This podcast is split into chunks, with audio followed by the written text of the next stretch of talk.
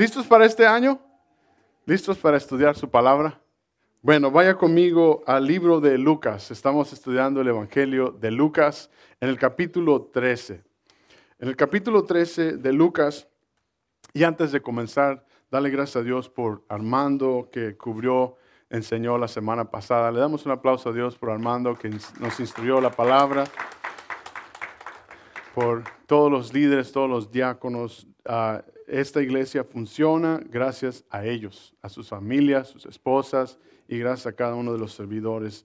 Ah, es un privilegio para nosotros estar aquí. Ah, en Lucas capítulo 13, estamos, eh, vamos a estar en el verso 22 en adelante y un poquito de repaso. Este capítulo 13 es básicamente Jesús viene enseñando una idea muy importante, que es el no juzgar y el arrepentirnos. No juzgar y arrepentirnos. Y le está hablando a los religiosos de su tiempo y le está hablando a aquellos que piensan que ya tienen entrada al cielo por simplemente y sencillamente de ser judíos, de ser religiosos, fariseos en ese tiempo. Y Jesús les está hablando y todos sus seguidores están escuchando esa enseñanza y tú y yo podemos y vamos sacando principios y, enseñanza para nosotros aplicarla hoy. Vimos en este capítulo 13 la parábola de la higuera, vimos que Jesús sanó a una mujer enferma, vimos la parábola de la semilla de mostaza y de la levadura, y continúa Jesús enseñando y va rumbo a Jerusalén. En Lucas, estos últimos capítulos, ya estamos en los últimos días de Jesús en su último mes o menos del mes ya aquí en el capítulo 13, que es los últimos días, el último mes de Cristo en la tierra antes de morir en la cruz. Y nos va enseñando que debemos de no juzgar, pero arrepentirnos también, porque muchas veces ponemos la idea de que los demás están en problemas y los demás son más pecadores que uno. Y Jesús les habla bien fuerte. Vieron la semana pasada, ahí en los versos del 1 al 5, nada más por repaso, que Jesús les dice, así como esos galileos que Pilato asesinó y mató, les, pregunta, ¿creen ustedes que ellos son peores que ustedes? Les pregunta Jesús a los religiosos. Y les dice, así como ellos perecieron, así también ustedes igualmente van a perecer. Pero Cristo estaba enseñando a estas personas religiosas de su tiempo que ellos también necesitaban al Señor, que ellos también necesitan arrepentirse, que ellos también necesitan, porque también perecerán. Hay dos ideas muy importantes en este capítulo. Uno de ellos es de que a veces nosotros, tú y yo como cristianos, pensamos que porque alguien está pasando en circunstancias difíciles o problemas difíciles, ah, y en aflicciones y en problemas, Ah, no, significa que ellos están lejos de Dios. No significa precisamente que están en pecado, sino que están pasando por una situación difícil y que no se trata de juzgarlos, sino de ver la necesidad en la que ellos están. El Señor advierte a los religiosos de no juzgar de esa manera, de arrepentirse de ese pecado de hipocresía, de ese pecado de juicio, porque ellos también necesitan el perdón de Dios. Amén. Y también habla este capítulo en estos versos de que no porque alguien está en algo difícil, tú y yo debemos de ser separados y no ser compasivos y no tener compasión. Y es el primer punto esta, esta tarde. Escriba conmigo, si usted toma notas, escriba, tome notas. Y es el título y el primer punto. Escriba, debemos tener compasión. Debemos tener compasión. Y dígale a su vecino, tienes que tener compasión. Mire, esta semana pasada tuvimos el privilegio de, ir a, las montañas de Bishop, allá cerca de Mammoth. Hay un amigo, pastor mío, que vive allá en la montaña y, este, y fuimos allá, estuvimos la familia y yo pasando un tiempo y está lejos, está retirado y nos animamos a irnos. Aunque tenemos cuatro chiquillos que, quieren comer, quieren ir al baño, quieren, quieren dormir, pero se portaron muy bien. Y ese, ese viaje que tuvimos allá, una de las cosas que el Señor habló a nuestra vida, en mi vida personalmente, es de que este año tú y yo, nosotros necesitamos tener y aplicar compasión. Debemos de orar por otros, de dejar de orar tanto por nosotros. Sí, ore por usted, pero ore por otros. Ponga su mirada en la necesidad de los que están a un lado. Y estaba viendo cómo es que podemos mostrar compasión, cómo es que podemos realmente hacerlo. Y, y el Señor, así como recordándome, así como yo he tenido compasión de ti. No sé usted, pero yo he recibido compasión de parte de Dios. Y, muchas veces caemos en ese peligro que vemos en este capítulo y vamos a entrar más en detalle aquí en el verso 22, de que como cristianos nos convertimos y juzgamos. Y en vez de, necesitamos hoy tener compasión. Entonces, esa es la meta de este año y de todos los años y de siempre, es de que debemos de tener esa compasión que Dios tiene. Debemos de plantar semillas en otros. Recuerda la parábola del sembrador que Jesús nos, enseña aquí en, los evangelios, que él dice que la parábola, la palabra de Dios es como una semilla que va y cae en diferentes lugares y que esos lugares eh, se comparan como a veces nosotros en nuestro corazón, no cae la semilla en el corazón. Pero estuve pensando de la otra manera, nosotros, tú y yo, necesitamos ser sembradores que aventemos la palabra de Dios, que mandemos esa compasión, que llevemos la semilla del Evangelio, amén que tú y yo nos llenemos la bolsa de la palabra de Dios, del Evangelio, y demos las buenas noticias donde sea que vayamos. Que empecemos a hacerlo. Y, y así como necesitas tú recibirlo a veces, enfoquémonos en nosotros hacerlo. Así que tengamos compasión, pidámosle al Señor que nos ayude a ver a las personas como Él las ve, a, clamar por las personas como Él eh, clama, como Él tenido compasión de ti y de mí. Ahora vaya conmigo al verso 22. Vaya ahí en Lucas 13, verso 22, donde vamos a estar. Y el verso 22 dice así, si ya lo tiene, diga amén. Dice, pasaba Jesús por ciudades y aldeas. ¿Qué estaba haciendo Jesús? Enseñando, mientras se encaminaba a dónde? A Jerusalén. En el capítulo 9, verso 5, eh, declara Lucas que cuando ya se acercaba el tiempo de cercano a la cruz, en Jesús había de subir, antes de que él muriera y debía de subir al cielo, nos dice el verso 5, capítulo 9, que Jesús emprendió su camino y su viaje a Jerusalén. Ah, em, vimos las semanas de Navidad que eso es un cumplimiento de una profecía, de que Jesús debía de estar en Jerusalén. Este sería el último viaje de nuestro Salvador. En el verso 23 dice, alguien preguntó, Señor, ¿son pocos los que se salvan? Él les dijo, esforzaos, diga conmigo esforzaos, a entrar por la puerta angosta, porque os digo que muchos intentarán entrar y no podrán. Después que el padre de familia se haya levantado y cerrado la puerta, eso es clave, y estando fuera, empieces a llamar a la puerta, diciendo, Señor, Señor, ábrenos. Él respondiendo os dirá, no sé de dónde sois. Entonces comenzaréis a decir, delante de ti hemos comido y bebido, y en nuestras plazas enseñaste. Pero os dirá, os digo que no sé de dónde sois, apartaos de mí todos vosotros, hacedores de maldad. Allí será el llanto y el crujir, de dientes, cuando veáis a Abraham, a Isaac a Jacob y a todos los profetas en el reino de Dios, y vosotros estéis excluidos Vendrán gentes del oriente y del occidente, del norte y del sur, de todos lados, y se sentarán a la mesa en el reino de Dios. Eso es clave. Hay últimos que serán primeros y primeros que serán últimos. ¡Wow!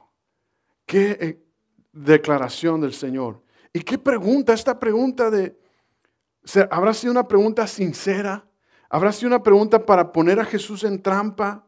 Porque el conocimiento, el carisma del Señor, la fama de Cristo estaba siendo atraída a multitudes. Multitudes estaban viniendo a escuchar a Jesús. Y pronto descubrieron que Jesús viene enseñando que el seguirle a Él requería un costo. Todo el mundo va escuchando al Señor, todo el mundo va a verlo, va a ver qué dice eh, eh, Jesucristo, va a ver cómo predica, qué milagros hace. Y Jesús una tras otra nos reta de que debemos de seguirle, que hay un costo que tú y yo debemos pagar, que es el seguirle a Él. Que debemos de negarnos a nosotros mismos, de negarnos a nuestro propio ego, seguir su cruz, seguir su camino. Y estaban todos viendo eso. Y le hacen esta pregunta. Todos, algunos iban a abandonar a Jesús cuando las cosas se iban a poner difíciles en su muerte. Jesús había dejado perfectamente claro que había que pagar un precio. Vivimos en una sociedad sofisticada, ¿verdad? Bien adecuada, ¿verdad? Vivimos en una ciudad en la que todo eh, eh, al, pie del, del, está a un pie de distancia, todo está sofisticado, todo está cerca, la tecnología, eh, los multimedios, etcétera, etcétera. Jesús está diciendo aquí, en otras palabras, asegúrate de que tú serás salvo. Asegúrate de que tú serás quien entre. El Señor deja muy claro aquí en, en el verso 30 de que habrá muchos que no tan solo judíos iban a estar en esa mesa, del sur, del norte, del oriente, del, occidente, y que está hablando que de que muchos iban a venir al Señor. Entonces, ¿qué tenemos aquí? ¿Cuántos de ustedes les gusta llegar tarde? ¿Cuántos de ustedes llegan tarde? No levante la mano. Por cualquier cosa otra llegamos tarde, ¿no? Y, y muchas veces eh, es lo que está diciendo aquí Jesús. Está diciendo, va a haber un tiempo en el que va a ser tarde. Y ahorita en este momento estamos en el momento de la gracia, en el que Cristo no ha vuelto. Su segunda venida viene. Él nos dice que estemos listos, que estemos esperando, que estemos trabajando en la obra, que estemos sirviéndole, que estemos adorándole, que estemos creciendo, porque Él viene, que Él nos agarre trabajando para Cristo. Amén pero no sabemos la hora, no sabemos cuándo se acaba, pero va a haber un momento en que se va a cerrar. Y Jesús nos está diciendo aquí de que no, no es para todos, al contrario, Jesús está diciendo, no se esperen a que sea demasiado tarde, no se esperen a que sea tarde. Ahora, veamos el contexto aquí en esta enseñanza. Los judíos religiosos de ese tiempo tenían un orgullo y un celo por ser judío. Creían que ellos tenían más cercano a Dios, que estaban más aceptados por Dios, porque eran el pueblo elegido de Dios. Y lo que Jesús estaba tratando de decirles de que no era así, de que Él vino a morir por todos, de que Él vino a que todos se salvaran, de que no porque ellos habían sido un pueblo escogido por el cual vino el, vino el Salvador, sino que ellos también necesitaban ser salvos. Ellos también necesitan ser salvos. Ellos también necesitan asegurarse de que van a estar a la mesa en el reino de Dios.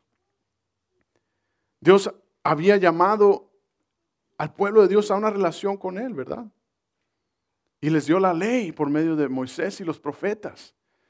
Pero posteriormente vemos que esa ley, esos mandamientos, esos estatutos que Dios dio, eran para apuntarnos a Jesús, Mire lo que dice Gálatas 3:24. Escriba Gálatas 3:24. Dice, pero la ley siempre tuvo la intención de señalar a todas las personas a Jesús. Por lo tanto, la ley fue nuestro tutor para llevarnos a Cristo, para que podamos ser justificados por la fe. En otras palabras, tutor significa aquel que está guiando a la respuesta correcta, que está apuntando en el pizarrón diciendo, dos más dos es cuatro. Y ese tutor, ese maestro, es lo que se usa la traducción. Es, es para eso sirvió la ley, para guiarnos a Jesús de que tú y yo no podemos aguantar y llevar la, la ley. Solo Él vino a cumplirla, sino que necesitamos de un Salvador que nos dé esa salvación para poder ser herederos, para poder ser aceptados, aquel que dio su vida por ti y por mí. Amén. En lugar, los judíos, en lugar de buscar ser justificados por la fe, pensaban erróneamente que debían y eran justificados por el simple hecho de ser judío. Por el simple hecho de haber nacido judío. Y el sistema religioso de leyes y de sacrificios había, se había puesto de tal manera que estaba deteniendo a muchos de eh, reconocer a Cristo, que estaba obstruyendo a muchos de escuchar realmente el mensaje de salvación, de escuchar la verdad que los haría libres. Y Jesús está hablando y predicando eso. Decían que por ser judío ellos, ellos eran elegidos a ir al cielo. No, Cristo vino a morir por todos. Mire, la salvación no funciona de esa manera. Funciona por fe en Cristo Jesús. Y también se aplica a veces, decimos, no, es que yo crecí cristiano, mi papá era cristiano, mi mamá, mi abuela. Y, y luego, ¿y tú? Tú has venido a Cristo, tú has reconocido, has profesado a Jesús, Tú estás asegurándote que, que, te esfuerces, nos dice aquí el verso 22, nos esforcemos a entrar en esa puerta que es Cristo. ¿Te estás tú esforzando a entrar a, ese, a esa salvación que Él te ofrece? Y, o decimos, no, es que yo nací católico y voy a morir católico. Pero la fe está en Cristo. Y, reconocer todos de que no importa dónde hayas nacido, dónde estés o qué haya sido la cultura o el contexto religioso de tu familia, tú personalmente, tú estás viendo a Jesús como tu Salvador, como tu Redentor, como aquel que vino a dar su vida por ti que vino a mostrar su compasión por ti y por mí. No importa qué religión tengas, no importa qué trasfondo tengas, la respuesta es Jesús y Él es la puerta para entrar a salvación. Y es lo que está diciendo aquí el Señor. No podemos decir, no, es que, es que, mire, Dios no tiene nietos. ¿Qué significa? Que no porque eres nieto de pastor eres salvo tu fe, tu relación con Dios, tú personalmente. Nuestros jóvenes, nuestros niños, personalmente, ellos necesitan conocer a Dios. Cada individuo, cada uno de nosotros. Y esa es la respuesta, esa es la clave. Todos somos individualmente responsables ante Dios. Cuando somos salvos por su asombroso poder, somos adoptados como hijos, no como nietos. Él nos hace hijos e hijas personalmente. Ninguno de nosotros puede reclamar la fe de nuestro padre, de nuestro vecino. Podemos reclamar por nuestra fe. Yo no puedo tener fe por ti. Amén. Estas son buenas nuevas, familia. Tú y yo podemos acercarnos a Dios personalmente y Él va a hacer algo maravilloso en ti y en mí porque Él te hace su hijo y su hija y nos coloca y nos posiciona en su plan. No podemos ser salvos porque, oh, yo sirvo en la iglesia. No, esperamos que si, que si eres diácono es porque has probado que Dios, o si quieres servir es porque Dios te ha tocado tu vida. Pero no puedes ser salvo porque eh, eh, serviste, no viste, es porque amas y sirves a Cristo. Amén. Es porque servimos y entregamos nuestra vida al Señor. Y es el siguiente punto. Escriba conmigo, ven a Cristo para salvación. Ven a Cristo para salvación. ¿Por qué es bueno recordar esto? Incluso si tú y yo somos salvos, si ya tenemos a Cristo en nuestro corazón y ya conocemos de Dios. Porque nos convertimos en esos orgullosos religiosos que empezamos a juzgar y en vez de arrepentirnos también nosotros de nuestro pecado. De por gracia estamos ahí que es por su favor que estamos ahí, que es por su misericordia que podemos hacer lo que podemos hacer donde sea que estemos. Amén. Y, es a Jesús a quien buscamos, y es a Él a quien ponemos nuestra mirada, y es a Él a quien venimos para salvación. Y es lo que el Señor está diciendo aquí en estos versos. ¿Se salvarán muchos o se salvarán pocos? ¿No? La pregunta casi casi. De nuevo, algunas personas querían debatir aquí a Jesús que, que como si dijera, el, maestro ha cerrado la puerta. Jesús les dice en el verso 24, el maestro ha cerrado la puerta Y llegará ese momento en el que Él cerrará la puerta, lo cual significa esa puerta está abierta para todos. Y, y, cuando se cierra estarán tocando y estarán suplicando y será demasiado tarde. El tema de la salvación, el tema este que Jesús está trayendo, se reduce a un enfoque personal. Me recuerda la historia de Pedro, cuando Pedro negó a Jesús en Juan 21. Jesús se sienta con Pedro para restaurarlo y le pregunta, ¿me amas tres veces, verdad? Y después de que Pedro le dice, sí, te amo, Señor, sí, te voy a servir. Le pregunta a Pedro al final del capítulo 21, le pregunta, eh, sí, te amo, Señor, te sirvo. ¿Y, qué vas a hacer con Juan? Le dice, ¿qué vas a hacer con Juan? ¿Él, lo vas a usar más que yo? O sea, Pedro siendo Pedro, ¿no? ¿Lo vas a levantar más que a mí? O sea, teniendo esa naturaleza humana de uno. Y Jesús le dice, ¿qué te importa? Pero le dice esta frase bien hermosa, le dice, tú sígueme a mí. No te preocupes, yo qué voy a hacer con Pedro, con Juan, con Tobías, con Firulais. Preocúpate qué voy a hacer contigo. Tú sígueme a mí y yo haré grandes cosas para ti. Mire lo que dice el verso 24, ahí en Lucas 13, vaya conmigo, Lucas 13, verso 24, dice, esfuércense por entrar por la puerta estrecha, porque muchos, les digo, buscarán entrar y no podrán. La clave aquí, esfuércense. Y si usted está tomando nota, vamos a ver tres puntos aquí para terminar. Eh, todavía nos queda, pero vamos a ver tres ideas aquí en estos versos del 24 al 35. El primero es, Jesús nos va a enseñar tres cosas aquí. El primero es, el camino de la salvación es estrecho. El camino de salvación es estrecho. Segundo, debemos esforzarnos para entrar. Escríbalo. Tercero, muchos no podrán entrar porque será tarde. Tres ideas aquí. El camino de la salvación es estrecho, debemos esforzarnos para entrar y muchos no podrán entrar. Aquí dice el Señor, usa los términos una puerta estrecha. Diga conmigo, puerta estrecha. En el Evangelio significa que esa puerta estrecha, ese lugar para entrar, se está refiriendo de que todos pueden ser salvos, pero hay una manera para ser salvo. ¿Sí me explico? No está diciendo, hay una, todos pueden entrar al cielo. Cristo vino a morir por todos, a dar su vida para que nadie se pierda, para que todo aquel, que es una esperanza maravillosa, pero la respuesta es, o la puerta estrecha es Jesús. Mire lo que dice Juan 10, 7, este es un verso clave. Juan 10, 7 al 9 dice, Jesús dijo, te digo la verdad soy la puerta de las ovejas. Todos los que vienen ante mí fueron ladrones, pero las verdaderas ovejas no los escucharon. Verso 9.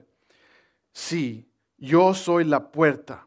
Los que entren por mí serán salvos. Vendrán y serán, irán libremente y encontrarán buenos pastos.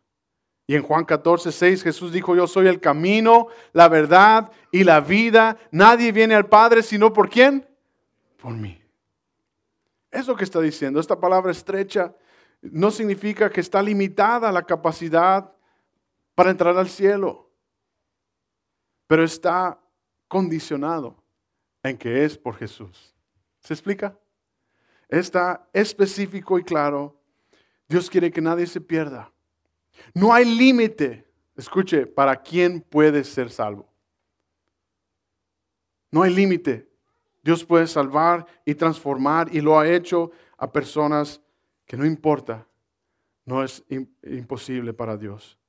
Un corazón arrepentido. Mire, vaya conmigo a Hechos, capítulo 2, verso 38 y 39.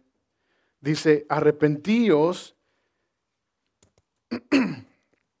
y que cada uno de ustedes sea bautizado en el nombre de Jesucristo para la remisión de los pecados y recibirás el don del Espíritu Santo. Porque la promesa es para ti y para tus hijos y para todos los que están lejos, tantos como en el Señor nuestro Dios llamará. Está diciendo, todos nos podemos arrepentir. Puerta estrecha, no hay, es una, no hay límites para esa puerta. Pero la puerta es Jesús. Es entrar por medio de fe en Jesucristo. En Romanos 9:10 dice que si confiesas con tu boca que Jesús es el Señor y crees en tu corazón que Dios lo resucitó de entre los muertos, serás que salvo.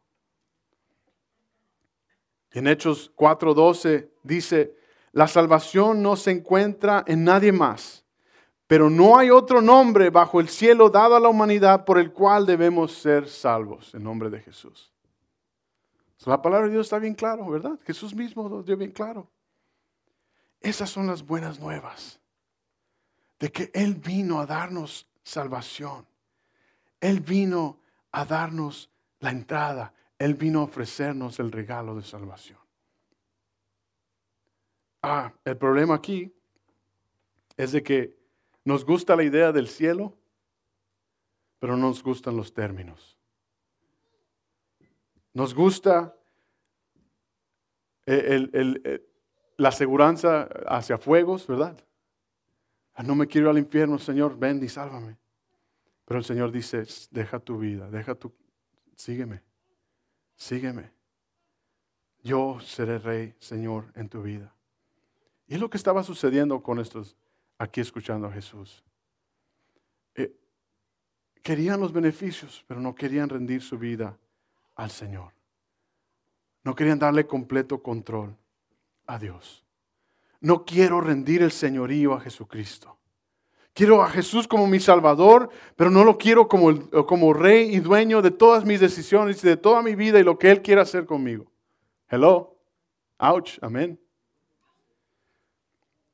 Y todos tenemos ese problema, ¿verdad? Que queremos salvación, pero no queremos rendir nuestra voluntad a Dios. Queremos ser Dios. Queremos gobernar nuestra vida. Queremos decirle a Dios cuando Él se incluye. No, es que Señor, mira, voy a hacer este negocio, pero tú aquí entras. O mira, Señor, voy a, instruir a mis hijos así, pero dame chance aquí nomás. O mira, Señor, mi matrimonio, el trabajo, déjamelo en paz, y, pero nomás cuando esté en la casa. Y le decimos a Dios que sea nuestro Salvador, pero el Señor dice, es completo, mi hijito, mi hijita, amado, amada. E, es, es completa la rendición a Dios. Mire lo que dice en su palabra. Vaya conmigo a Romanos capítulo 1, verso 20. ¿Está usted aprendiendo? Romanos capítulo 1, verso 20. Cuando llegue ahí me dice amén. El verso 20 dice, desde siempre que el mundo fue creado, la gente ha visto la tierra y el cielo. A través de todo lo que Dios hizo, ellos pueden ver claramente sus cualidades invisibles, su poder eterno y su naturaleza divina. Así que no tienen excusa para no conocer a Dios. Verso 21. Si ellos conocían a Dios, pero no lo adorarían como a Dios, ni lo agradecerían. Y comenzaron a pensar en ideas tontas de que como era Dios. Como resultado, sus mentes se oscurecieron y se confundieron. Verso 22. Afirmando ser sabios, en lugar de eso se convirtieron en tontos, dice la nueva traducción viviente. Verso 23. Y en lugar de adorar a Dios, glorioso y eterno, adoraron ídolos hechos para parecerse a simples personas, pájaros, animales y reptiles. Así que Dios los abandonó para hacer cualquier cosa vergonzosa que sus corazones deseaban. Como resultado, hicieron cosas viles y desagradables con los cuerpos de los demás. Verso 25.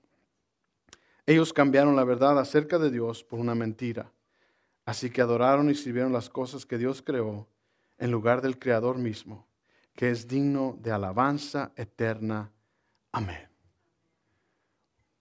Nos dice bien claro aquí el capítulo 1 de Romanos, lo que Jesús está diciéndoles. El camino a la salvación es estrecho, no en nuestros términos, sino en los términos de Dios. El camino a la salvación es para todos que reconozcan a Jesús. Él vino a morir por ti y por mí. Ahora, la segunda idea que vemos aquí es, debemos esforzarnos para entrar. Diga conmigo, esforzarnos. Y Jesús usa esa palabra y esa palabra se traduce, literalmente significa agonizar. Escuche, agonizar, esforzarse. Tienes que hacer el esfuerzo intencional de entrar esa puerta, de entregarte tu vida a Jesús. Amén. La Biblia deja bien claro que nuestra salvación no es por obras, sino que es por la gracia a través de fe en Jesucristo. Mire lo que dice Efesios capítulo 2, verso 4. Escriba Efesios capítulo 2, verso 4 al 8. Dice, Dios que es rico en misericordia, debido a su gran amor con el que nos amó, incluso cuando estuvimos muertos en delitos, nos hizo vivir juntos con Cristo. Por gracia ustedes han sido salvos y resucitados juntos y nos sentaremos juntos en los lugares celestiales en Cristo Jesús. Verso 7. Para que en los siglos venideros puedan mostrar las riquezas en exceso de su gracia en su bondad hacia nosotros en Cristo Jesús. Porque por gracia son salvos por medio de la fe, y esto no de vosotros mismos, es el regalo de Dios, no por obras para que nadie se gloríe. En otras palabras, Jesús dice, es un esfuerzo decidido, es un esfuerzo de estar con Él, es un esfuerzo de darle el control a Él, de someterse y rendirle el control de nuestras vidas al Señor, de entregarle todo a Él. Ahora, vemos varios obstáculos para esto, ¿verdad? No sé usted, pero hay varios obstáculos. Uno de ellos es el mundo. El mundo nos atrae. El mundo va en contracorriente de las cosas de Dios. Creemos que el mundo es mejor, es más apetecible que eh, la vida para el Señor. Y es completamente contrario. También tenemos otro obstáculo que es el enemigo, Satanás, el acusador. Esa palabra Satanás significa acusador. Y sus demonios, sus achichincles, como decimos. Dice en Efesios que la lucha no es contra carne ni sangre, no es entre nosotros, es contra principados y potestades en los lugares celestiales. Es una guerra espiritual. Es una guerra en fe. Entonces requiere darle un control a Dios para pelear esa guerra. Amén. Hay un obstáculo. ¿Qué es eso? El enemigo no quiere que tú te acerques a Dios. No quiere que tú vivas en vida gloriosa y, y duradera y en paz con Él. Por eso es importante estar fundamentados, estar fundados en su palabra cuando vienen las dificultades, cuando vienen la necesidad. Y cuando alguien está pasando necesidad, necesitamos tú y yo tener compasión por aquellos que están pasando necesidad y que alguien tenga compasión cuando esté yo pasando necesidad. Amén. Dale el control a Dios. Y hay otro obstáculo muy importante. Yo creo que es el que más debemos de ponerle atención. ¿Sabe cuál es? La carne. El yo. Mi entretenimiento mis deseos de la carne. En 2 Timoteo capítulo 2, Pablo le dice, muchos han sido tomados cautivos por Satanás para hacer su voluntad. Muchos han sido tomados cautivos. Jesús dijo en el verso 24, muchos no podrán entrar. Se entregarán a la carne. Por eso dice, esfuércense a estar entrando en salvación, a estar con Él. La clave es tener la meta, la misma meta que es seguir a Cristo. Amén. Este año que tengamos tú y yo la misma meta, familia, iglesia, que es de servir, conocer, amar a Cristo. Esa meta nos una, que ese sea el único propósito por el cual vivamos. Y déjeme decirte, Dios no va a defraudar. Dios no nos va a dejar abajo, diga gloria a Dios. Jesús no está diciendo que ah, nos va a rechazar. Él no va a rechazar. Todo el que viene a Él será salvo, sino que está hablando de un tiempo. Habrá un tiempo que ya será tarde. Él no quiere que nadie se pierda. Por eso Él se tarda. Por eso no sabemos cuándo Él vuelve. Mire lo que dice en 1 Timoteo 2, 4. Dios desea que todos los hombres, diga conmigo todos, sean salvos y lleguen al conocimiento de la verdad. Dios quiere que todos se salven. Tampoco Jesús está diciendo aquí de que pocos son los elegidos, de que hay un grupo que Dios ya los escogió. Él está diciendo, todo el que viene a mí, todo el que entre por esa puerta, será salvo. Qué buenas nuevas es esto, ¿verdad? de que cualquiera puede venir al Señor. Mire, vaya conmigo a Isaías capítulo 55. Aquí nos explica la mejor manera, nos ayuda a explicarnos lo que, nos está diciendo el Señor aquí en Lucas 13. Ya para concluir juntos. Isaías 55, verso 6. Si ya lo tiene, diga amén. Dice, busque al Señor mientras puede ser encontrado. Invocarlo mientras está cerca. Dejen que los impíos abandonen su camino y el justo sus pensamientos, y el injusto sus pensamientos. Vuélvanse al Señor y tendrán misericordia de Él y a nuestro Dios, porque Él perdonará, ¿cómo? Abundantemente. Dios está disponible hoy.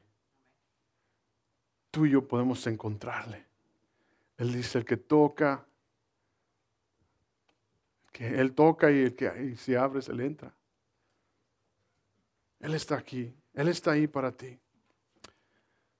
Quiero pedirle a Santiago, si andas por ahí, pasar un libre, una, una guía de oración, de ayuno, e invitarnos como iglesia a empezar un tiempo de ayuno, de oración.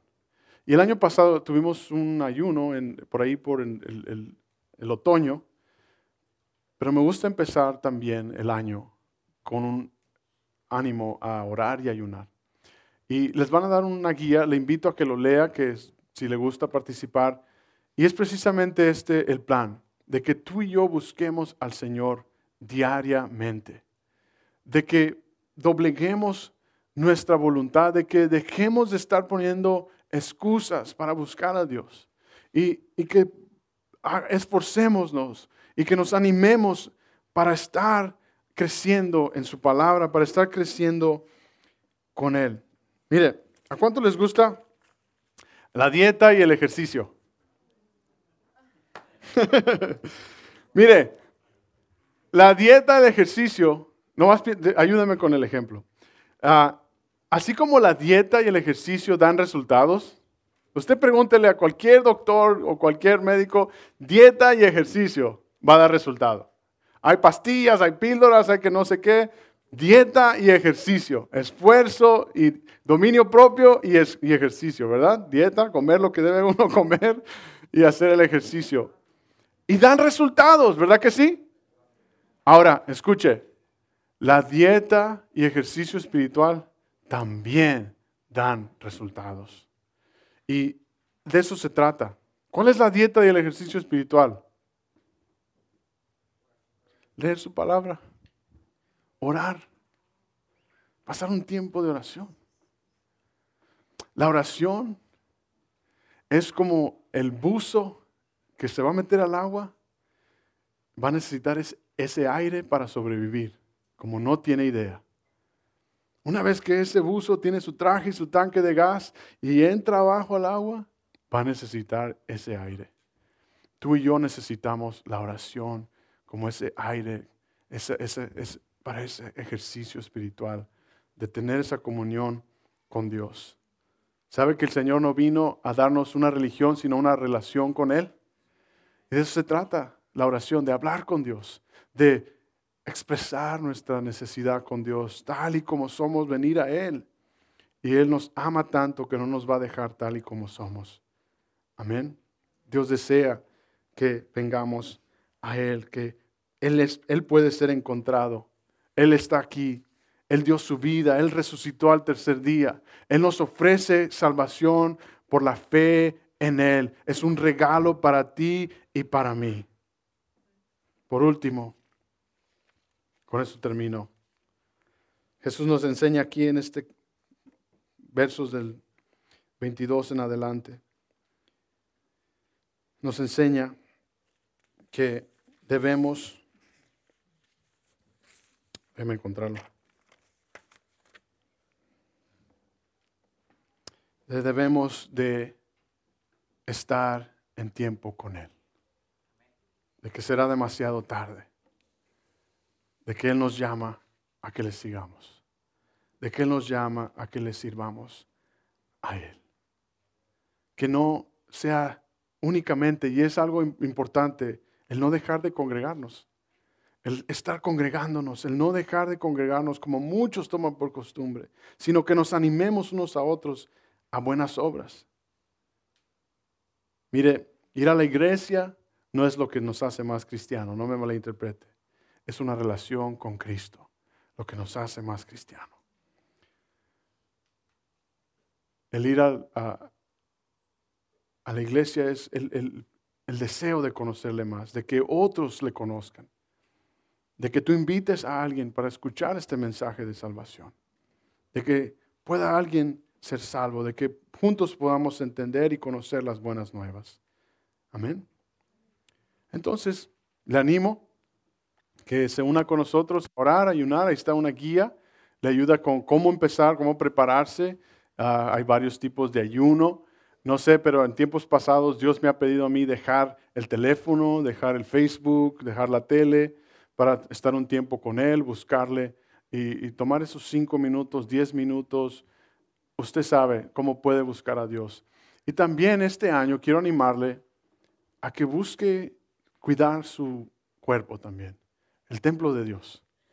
De que así como el ejercicio y la dieta producen beneficio a nuestro cuerpo, así también el ejercicio y dieta espiritual produzcan beneficio para ti y para mí. Pero yo quiero terminar con esto. Todo se trata de esforzarnos a entrar en esa relación con Dios. Jesús dijo, esfuércense a entrar en esa puerta. Yo soy la puerta. ¿Qué está diciendo? Vengan a mí, ¿verdad? Vayamos a Él, busquémosle a Él.